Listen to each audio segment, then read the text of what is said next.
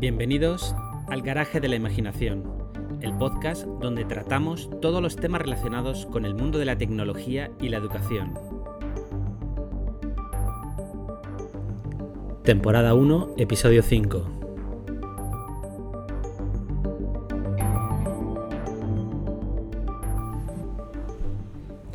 Bienvenidos a un nuevo episodio del Garaje de la Imaginación, el podcast donde tratamos todos los temas relacionados con el mundo de la tecnología y la educación. En, estos primeros capítulos, recordar que estamos dando un repaso general de los, de los gadgets, eh, dispositivos, plataformas, etcétera, que yo creo que son, eh, que son los más importantes, lo que todo el mundo debería, debería tener una idea de, de qué se trata cuando hablamos de de tecnología y de educación. Y en este quinto episodio vamos a hablar de Raspberry Pi. Raspberry Pi es un mini ordenador, ¿vale? De, bajo coste. Está creado por la Fundación Raspberry Pi, que es una fundación inglesa. Curiosamente, eh, recordar que en el capítulo anterior hablamos de Microbit, que también es un desarrollo, también es un desarrollo inglés. Y el objetivo de esta fundación es eh, estimular la enseñanza de la informática en las escuelas. La primera versión fue lanzada en el año 2012 y hace unos meses salió la versión 4. Así que estamos con la Raspberry Pi 4 en estos momentos.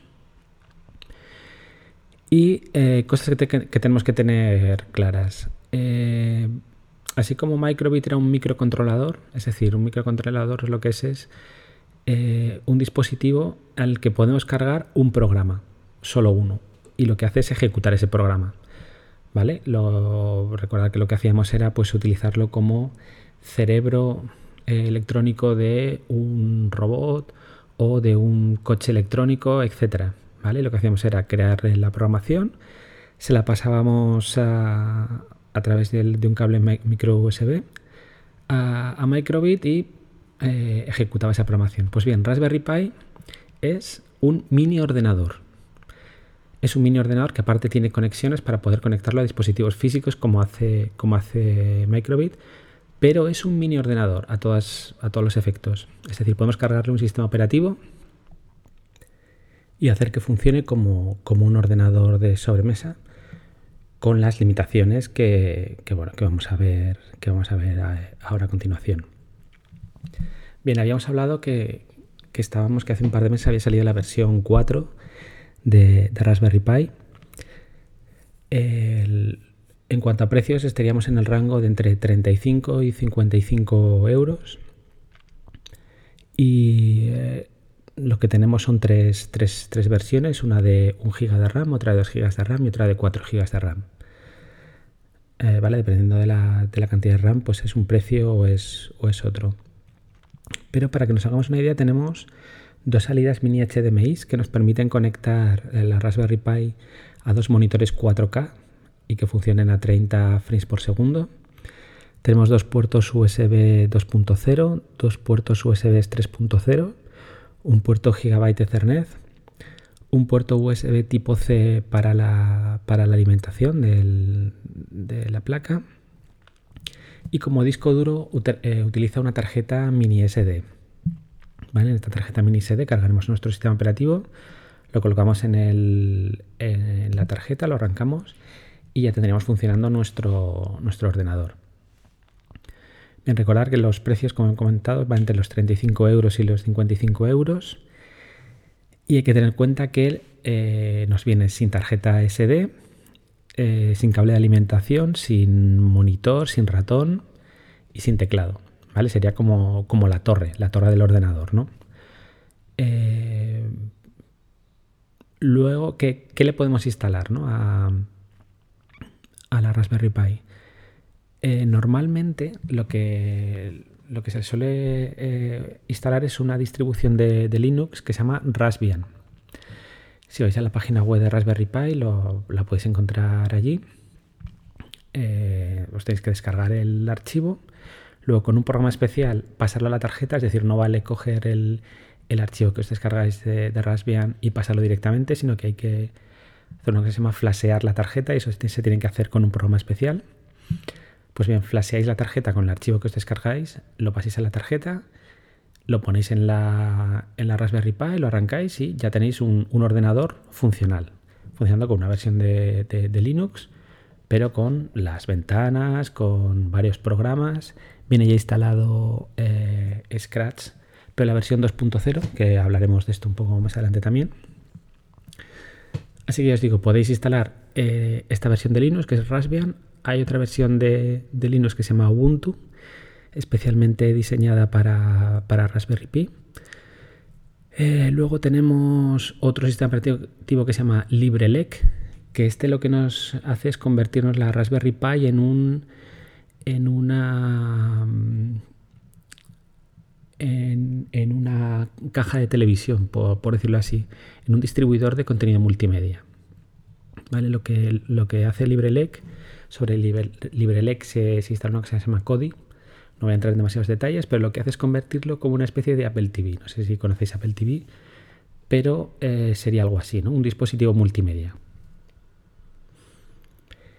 Y el cuarto sistema operativo que se suele instalar en Raspberry Pi es eh, RetroPie. Eh, RetroPie lo que hace es eh, convertir la Raspberry Pi en una consola de videojuegos retro. Es decir, para todos los que hemos crecido en los 80 y los 90, pues todos esos juegos que, que jugábamos en, en, los salones recreativos de Mario Bros, de Pac-Man, de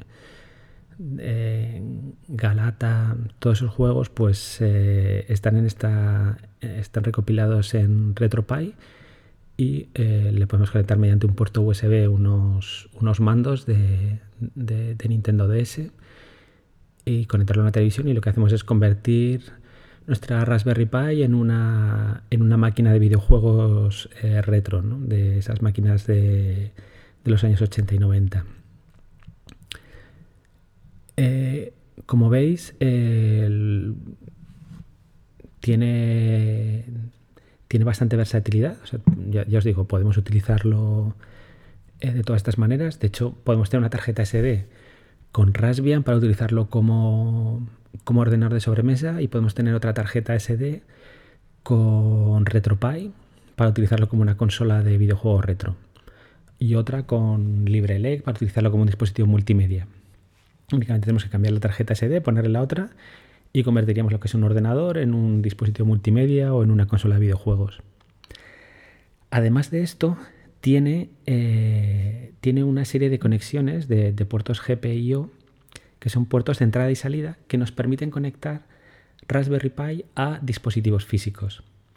Y lo podríamos utilizar como, eh, como como comentábamos en el capítulo anterior con, con Microbit, como cerebro de dispositivos, ¿no? Pues como de un coche, de un robot, de una instalación, eh, de, lo que, de lo que queramos.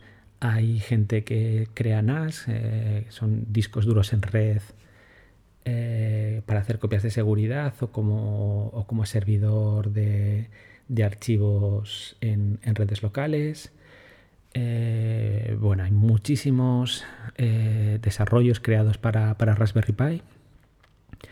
Eh, muchísima gente que le echa mucha imaginación a, esto y que, hace cosas realmente muy interesantes. Así que, como veis, esto sería como, la microbit que vimos en el capítulo anterior, pero además es un ordenador personal. Aparte de poder conectarlo a dispositivos físicos, pues puede ser un ordenador personal, puede ser un, reproductor multimedia, una consola de videojuegos y todo esto por 35, por 35 euros. la programación de, los pines, de esto que os he dicho, se hace con, Python, que ya requiere un poco más de, de, manejo de la, de la programación. Y eh, se está a la espera de que la versión 3 de Scratch esté disponible para, Raspberry Pi. Eh, es decir, cuando la versión 3 esté disponible, lo que ocurrirá es que desde podremos ejecutar Scratch 3.0 en nuestra Raspberry Pi y tener control sobre los, eh, sobre los pines. Es decir, podremos utilizar una programación visual eh, de, Scratch, con todo lo que sabemos de Scratch, para manejar dispositivos externos. Y esto hará que, que las posibilidades y que los desarrollos sobre Raspberry Pi crezcan exponencialmente. Y bueno, este es un, repaso general de, Raspberry Pi. Eh, ya os digo, se podrían, se podríamos hablar mucho más extensamente y seguramente en capítulos posteriores lo haremos de todas las posibilidades que, que tiene este, este mini ordenador personal. Y nada, hasta aquí este capítulo del podcast de Garaje de la Imaginación. Espero que os haya gustado y nos vemos en el siguiente capítulo. Adiós.